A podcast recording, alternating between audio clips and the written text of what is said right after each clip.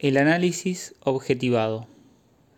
El esquema que les di la vez pasada supone que la palabra se propaga como la luz, en línea recta. Esto equivale a decir que es tan solo metafórico, analógico. Es la relación especular lo que interfiere con el muro del lenguaje. Debido a ella, lo que es del yo siempre se percibe, se apropia, por intermedio de otro, el cual conserva siempre para el sujeto las propiedades del urbil, de la imagen fundamental del yo. De ella surgen los desconocimientos merced a los cuales se establecen tantos los malentendidos como la comunicación común, que descansa en dichos malentendidos. Este esquema posee más de una propiedad, como mostrar enseñarles a transformarlo. Igualmente les indiqué que la actitud del analista podía diferir grandemente y conducir el análisis a consecuencias diversas, incluso opuestas. Hemos llegado al pie del muro al cruce de caminos. ¿Qué sucede en el análisis según que se plantee como matricial la relación de palabra o que, por el contrario, se objetive la situación analítica? Con una intensidad que varía según los autores y los practicantes, toda objetivación hace del análisis un proceso de remodelación del yo, sobre el modelo del yo del analista. Esta crítica adquiere todo su alcance si se conoce el carácter fundamentalmente especular, alienado del yo. Toda especie de yo presentificado como tal presentifica una función imaginaria. Así fuese el yo del analista, un yo es siempre un yo, por perfeccionado que sea. Por cierto, que el análisis haya tomado estos cauces no carece de fundamento. Freud, en efecto, reintegró el yo, pero lo hizo para recentrar el análisis en el objeto y las relaciones de objeto. Hoy lo que está a la orden del día es la relación de objeto. Les dije que ella estaba en el centro de todas esas ambigüedades que vuelven ahora tan difícil reaprender la significación de las últimas partes de la obra de Freud y resituar las nuevas investigaciones técnicas en la significación, a menudo olvidada, del análisis. Lo que aquí les enseño son funciones fundamentales, alfabéticas. Es una rosa de los vientos, una tabla de orientación, más que una cartografía completa de los problemas actuales del análisis. Esto supone que, munidos de la susodicha tabla de orientación, intenten ustedes pasearse sobre el mapa por sus propios medios y sometan mi enseñanza a la prueba de una amplia lectura de la obra de Freud. Oímos a tal o cual decir que la teoría que aquí les propongo no coincide con lo que se puede leer en determinado texto de Freud. De buena gana podría responder que en verdad, antes de llegar a un texto, es preciso comprender el conjunto. El ego aparece en varios puntos de la obra de Freud. Quien no haya estudiado el ego en Introducción al Narcisismo no puede entender lo que dice Freud de él en Das Ich und das Es, que refiere el ego al sistema percepción-conciencia. En el interior mismo de la elaboración tópica de Das Ich und das Es, no pueden dar ustedes su exacto alcance a una definición como la que hace equivaler el ego al sistema percepción-conciencia aislándolo. Tal ecuación no puede ser considerada como una definición aislada, es simplemente una convención o una tautología. Para tenerse un esquema que puede ofrecer mil interpretaciones, me refiero al famoso esquema del huevo, que desempeña en el análisis todo un papel tan hipnótico y donde se ve al ego como una especie de lenteja, punto germinativo, parte diferenciada, organizada de la masa del ello, por donde es aprehendida la relación con la realidad, en verdad no hacía falta el inmenso rodeo por la obra de Freud. Por lo demás, lo importante de este esquema es la dependencia de la organización del ego con respecto a algo que desde el punto de vista de la organización le es completamente heterogéneo. El peligro de todo esquema, y sobre todo de todo esquema que cosifique demasiado, es que la mente se precipite en él de inmediato y solo distinga las imágenes más superficiales. La vez pasada escogí una referencia muy cercana. Hoy he tomado a un inglés, o más bien escocés, llamado Feinbarn, que intentó reformular, no sin rigor, toda la teoría analítica en términos de relación de objeto. Esta lectura es accesible para ustedes. Su artículo Psychoanalytic Studies of the Personality se publicó en el International Journal of Psychoanalysis volumen 25. Se trata de describir la estructura endopsíquica en términos de relación de objeto. Esto ofrece más interés que si fuera la teoría particular de un autor. Reconocerán ustedes las huellas familiares de la forma en que ahora comunicamos los casos, evocamos las incidencias y fuerzas de la realidad psíquica y resumimos un tratamiento.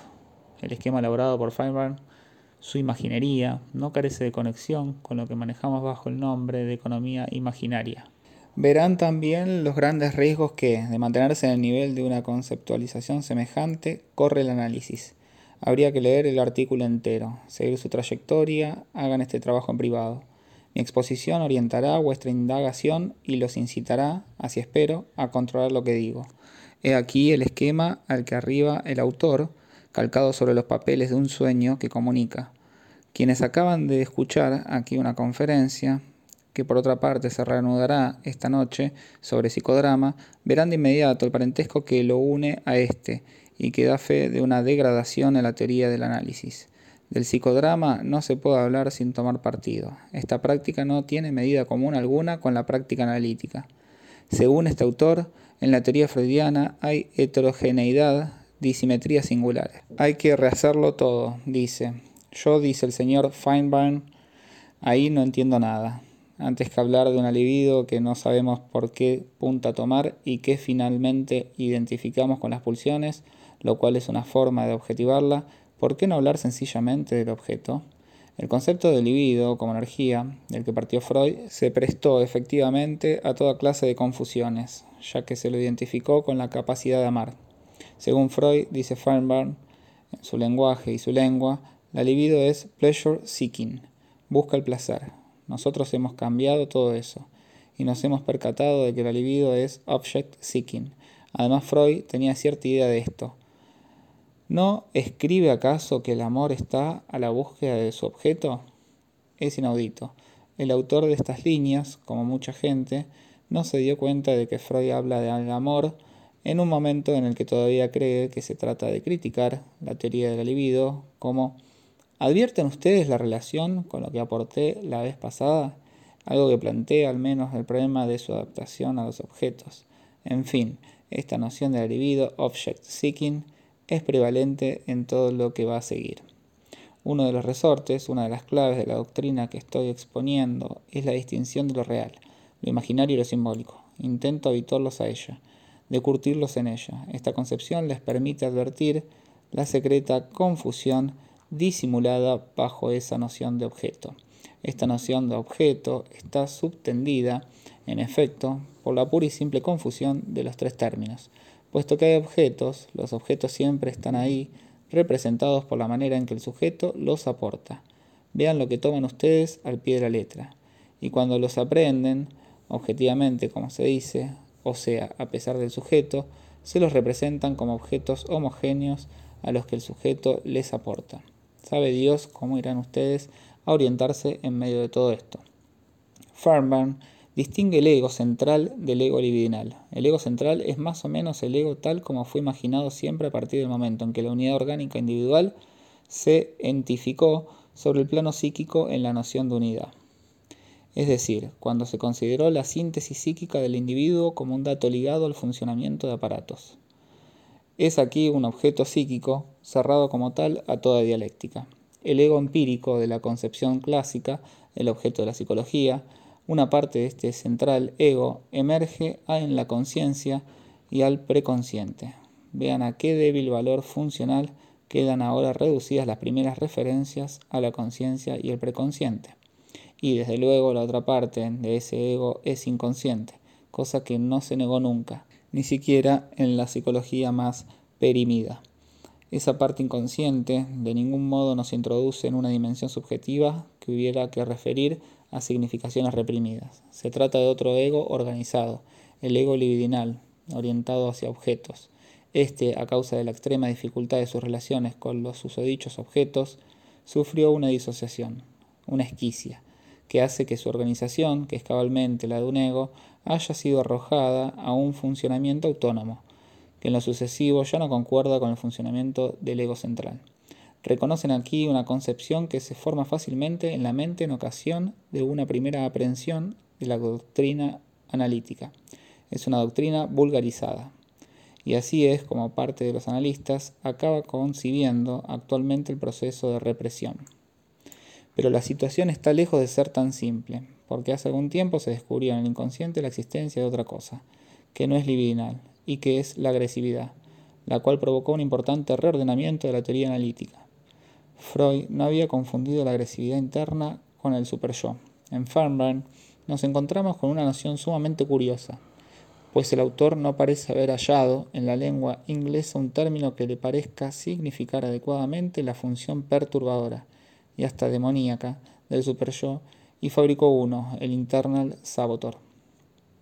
Si hay represión de este saboteador es porque en el origen del desarrollo del individuo hubo dos objetos singularmente incomodantes.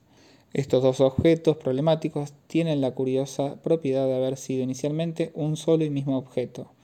No habré de sorprenderlos si les digo que en todo y para todo se trata de la madre. Todo se resume, pues, en la frustración o no frustración original. No estoy reforzando nada. Pido a cada uno de ustedes que se remita al artículo de Marras artículo ejemplar pues saca a la luz lo que está subyacente en muchas de nuestras posiciones medias, más matizadas. La estructura esencial es la esquicia primitiva entre las dos caras, buena y mala, del objeto primero, es decir, de la madre en tanto que alimentadora. Todo el resto no será sino elaboración, equívoco, homonimia. El complejo de Edipo solo viene a superponerse a esta estructuración primitiva, dándole motivos, en el sentido ornamental del término. Más tarde el padre y la madre se reparten, de una forma que puede ofrecer matices, los roles fundamentales inscritos en la división primigenia del objeto. Por un lado, exciting, excitante del deseo, y aquí la libido se confunde con el deseo objetivado en su condicionamiento, y por el otro, rejecting. No quiero llevarlos demasiado lejos, pero es evidente que exciting and rejecting no están en el mismo nivel. En efecto, rejecting implica una subjetivación del objeto, en el plano exclusivamente objetivo. Un objeto es frustrante o no lo es. La noción de reyección introduce secretamente la relación intrasubjetiva en el no reconocimiento. Ven ustedes la confusión a la que se está perpetuamente propenso a sucumbir, aún en elaboraciones como esta. Pero no estoy aquí para corregir a Feinberg. Intento revelarles sus intenciones y los resultados de su trabajo. Feynman reduce la supresión a una tendencia a la repulsión y diferencia el ego libidinal del internal saboteur. Por las mejores razones, los dos objetos primitivos, que en la realidad forman solo uno, son difíciles de manejar. No hay duda de que el objeto está lejos de ser unívoco y que provoca en el sujeto la aflicción de la reyección tanto como la incitación libidinal. Siempre renaciente, merced a la cual esa aflicción es reactivada. No puede discutirse que haya internalización del objeto malo. Como se ha observado, si algo debe ser internalizado con urgencia, cualquiera que sea la incomodidad resultante, es más bien el objeto malo, para así poder dominarlo, y no el bueno, que habría interés de dejar afuera, donde puede ejercer su bienhechora influencia.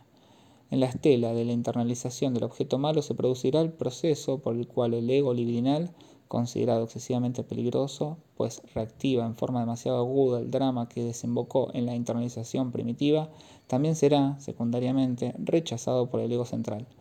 Este es el objeto de una doble repulsión, suplementaria, manifestada esta vez bajo la forma de una agresión procedente de la instancia también reprimida, el internal saboteur, en estrecha relación con los objetos malos primitivos.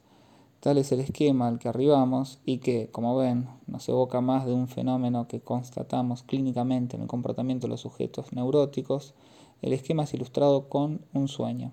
El sujeto sueña que es objeto de una agresión por parte de un personaje que resulta ser una actriz y cuya función tiene una especial relación con su historia.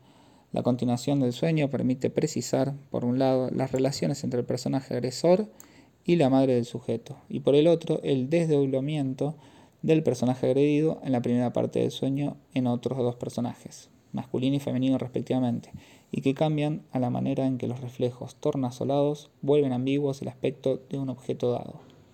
Por una especie de pulsación se ve pasar al personaje agredido de una forma femenina a una forma masculina, donde el autor no le es difícil reconocer su exciting object, muy profundamente reprimido detrás de los otros dos, eh, elemento inerte que se encuentra así en el fondo del psiquismo, inconsciente y que las asociaciones del sujeto permiten identificar con su marido, con quien sus relaciones son ciertamente complicadas. ¿Qué deducir de este esquema en cuanto a la acción del analista? El individuo vive en un mundo perfectamente definido y estable, con objetos que le están destinados. Se trata, pues, de hacerlo recuperar la vía de una relación normal con objetos, que están ahí, aguardándolo. La dificultad estriba en la existencia oculta de esos objetos, que a partir de ese momento caen bajo la denominación de objetos internos que obstruyen y paralizan al sujeto. Al principio eran de naturaleza coactiva, tenían, por así decir, una realidad de pleno derecho. Si pasaron a esta función, ello se debe a la impotencia momentánea del sujeto, a que el sujeto no supo hacer frente al encuentro primitivo de un objeto que no se mostró a la altura de su tarea. No estoy forzando nada, lo dice el texto. La madre nos dice, no ha cumplido su función natural. Se supone un efecto que, en su función natural, la madre no es en ningún caso un objeto que rechaza. En el estado de naturaleza, la madre solo puede ser buena, y la posibilidad de que sobrevenga un accidente semejante está dada por las condiciones particulares en las que vivimos. Antes que padecer las incitaciones ambivalentes, el sujeto se repara una parte de sí mismo, abandona el manto de José. El drama surge de esta ambigüedad, el objeto es bueno y malo a la vez. Este esquema solo tiene defectos. En particular es posible demostrar que toda noción válida del ego debe, en efecto, ponerlo en correlación con los objetos. Pero decir que los objetos son internalizados es caer en el juego de manos. Todo el problema está en saber qué es un objeto internalizado. Intentamos resolver hablando aquí de imaginario, con todas sus implicaciones. En particular, la función que desempeña lo imaginario en el orden biológico está precisamente muy lejos de ser idéntica a la función de lo real.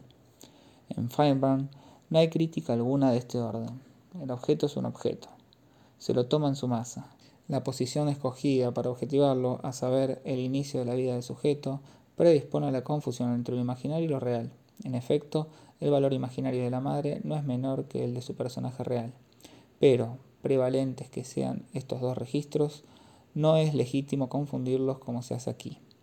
El ego libidinal debe ser reintegrado, es decir, que debe hallar los objetos que le están destinados y que participan en una doble naturaleza, real e imaginaria. Por un lado, son imaginarios en tanto que objetos de deseo. Si hay algo que el análisis puso siempre en primer plano es la fecundidad de la libido en cuanto a la creación de los objetos que responden a las etapas de su desarrollo. Por otro lado, estos objetos son objetos reales. Se sobreentiende que no podemos dárselos al individuo. Eso no está a nuestro alcance. Se trata de permitirle manifestar en relación con el objeto exciting, esto es, incitador de la reacción imaginaria, la libido cuya represión constituye el nudo de su neurosis. Si nos atenemos a un esquema semejante, solo hay, en efecto, un camino. Para saber cuál es el camino que debe tomar el analista, es preciso saber dónde está este esquema.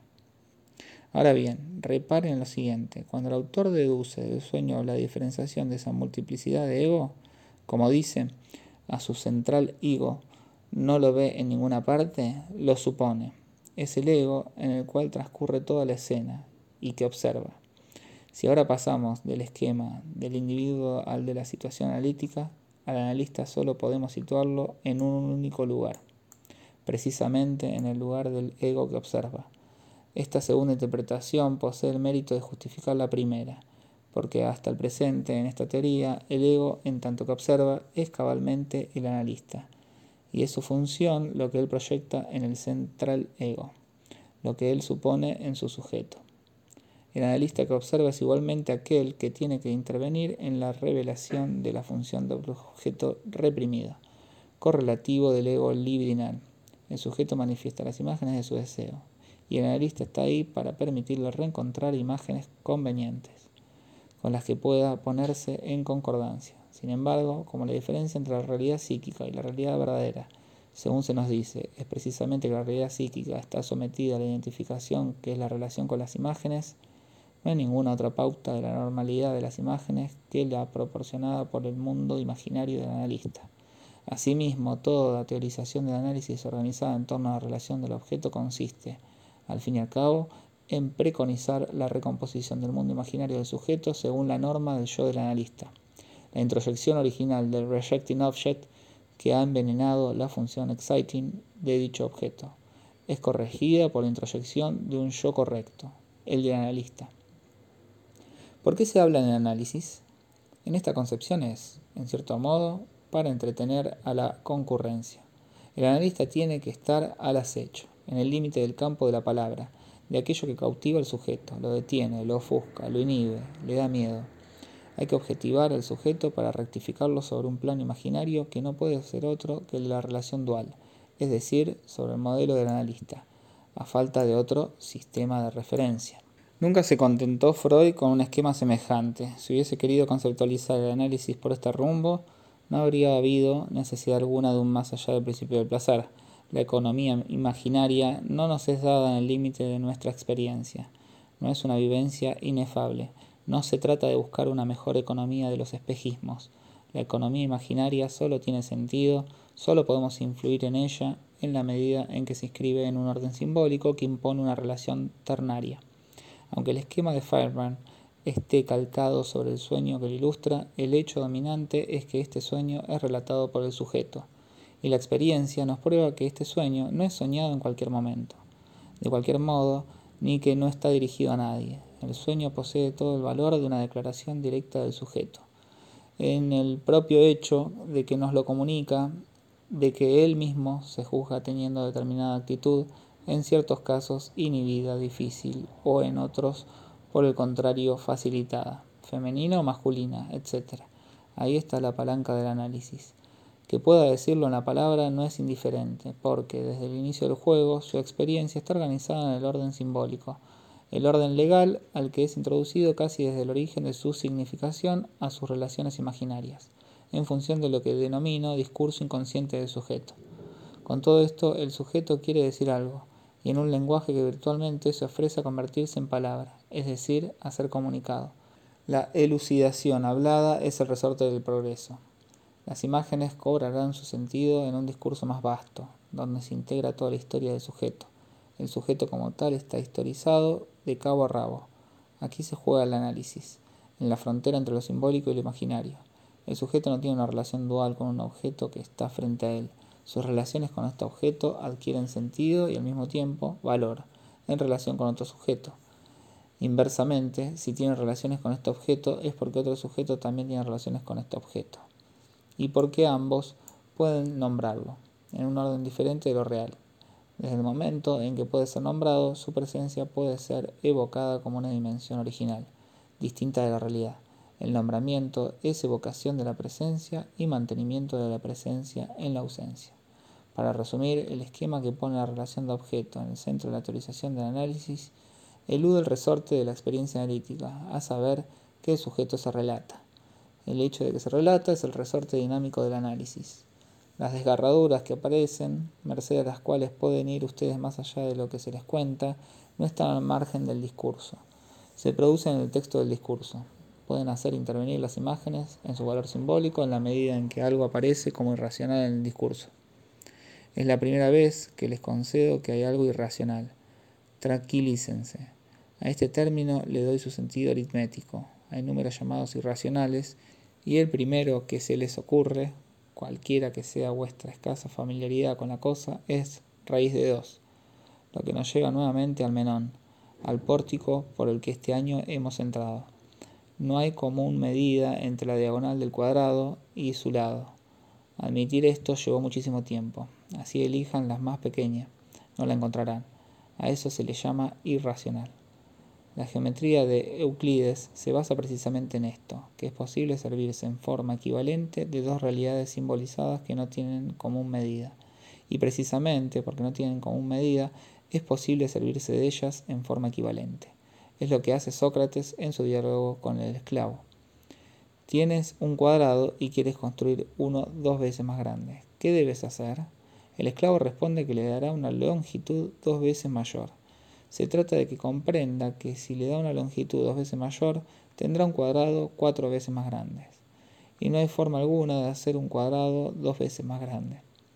Pero lo que manipulamos no son cuadrados ni cuadros, son líneas que uno traza, es decir, que uno introduce en la realidad. Esto es lo que Sócrates no le dice al esclavo. Se cree que el esclavo lo sabe todo y solo tiene que reconocerlo, pero a condición de que se le haya hecho trabajo. El trabajo es haber trazado esa línea y servirse de ella de una manera equivalente a la que, supuestamente real, se supone dada desde un principio, cuando simplemente se trataba de más grande y más pequeño, de cuadros reales, se introducen los números enteros. En otros términos, las imágenes dan aspecto de evidencia a lo que es esencialmente manipulación simbólica.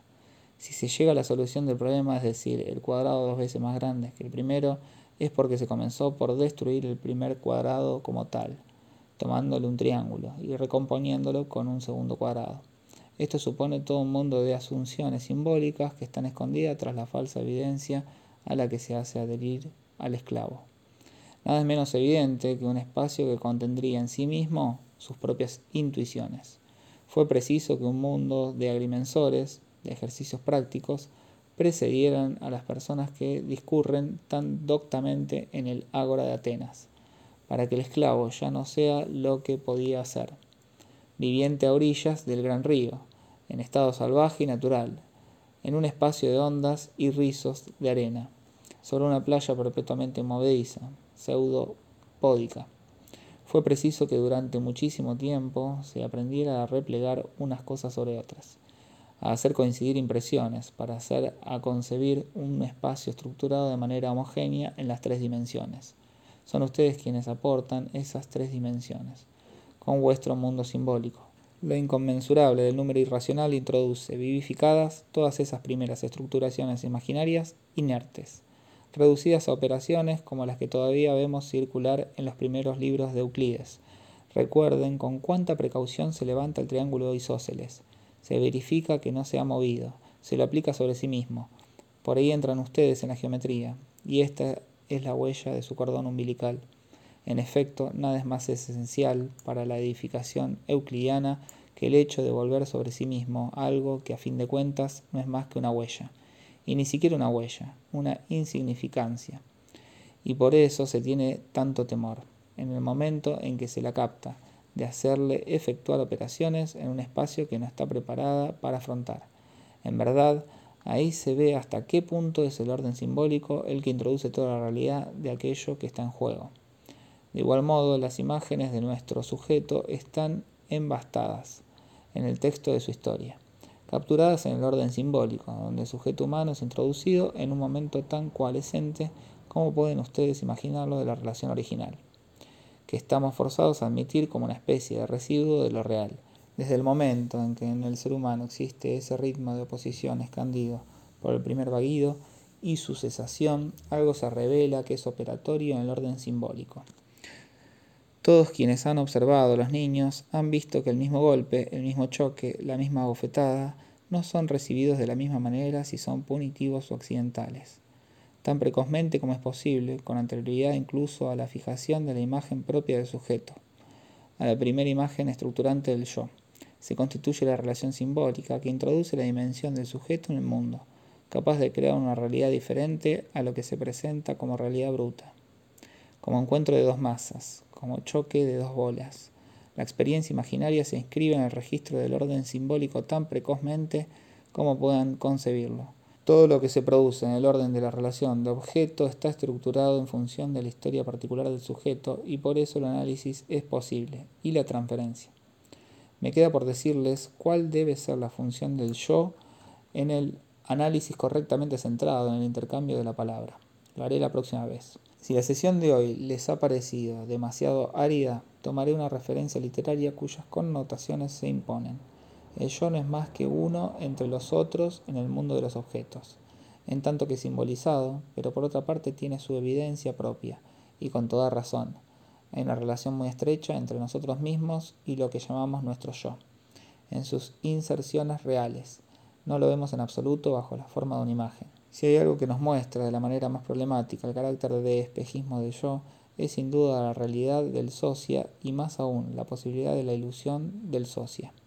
En síntesis, la identidad imaginaria de dos objetos reales pone a prueba la función del yo. Y esto me hará abrir el próximo seminario con algunas reflexiones literarias sobre el personaje de Socia. Socia no nació al mismo tiempo que la leyenda de Anfitrión, sino después. Fue Plauto quien lo introdujo como una especie de doble cómico del socia por excelencia, del más magnífico de los cornudos, anfitrión, La leyenda se enriqueció con el correr del tiempo y dio su último retoño con Molière. No el último además, pues hubo uno, alemán, en el siglo XVIII y de tipo místico, evocado como una suerte de Virgen María. Después, el maravilloso Giraudot, donde las resonancias patéticas van mucho más allá del simple virtuosismo literario, relean todo esto para la próxima vez. Ya que hemos estudiado hoy un pequeño esquema mecánico del más feliz efecto, es natural que para ilustrar la teorización del análisis en el registro simbólico me remita a un modelo dramático. En el anfitrión de Molière trataré de mostrarles lo que llamaré, remedando el título de un libro reciente, las aventuras e incluso las desventuras del psicoanálisis.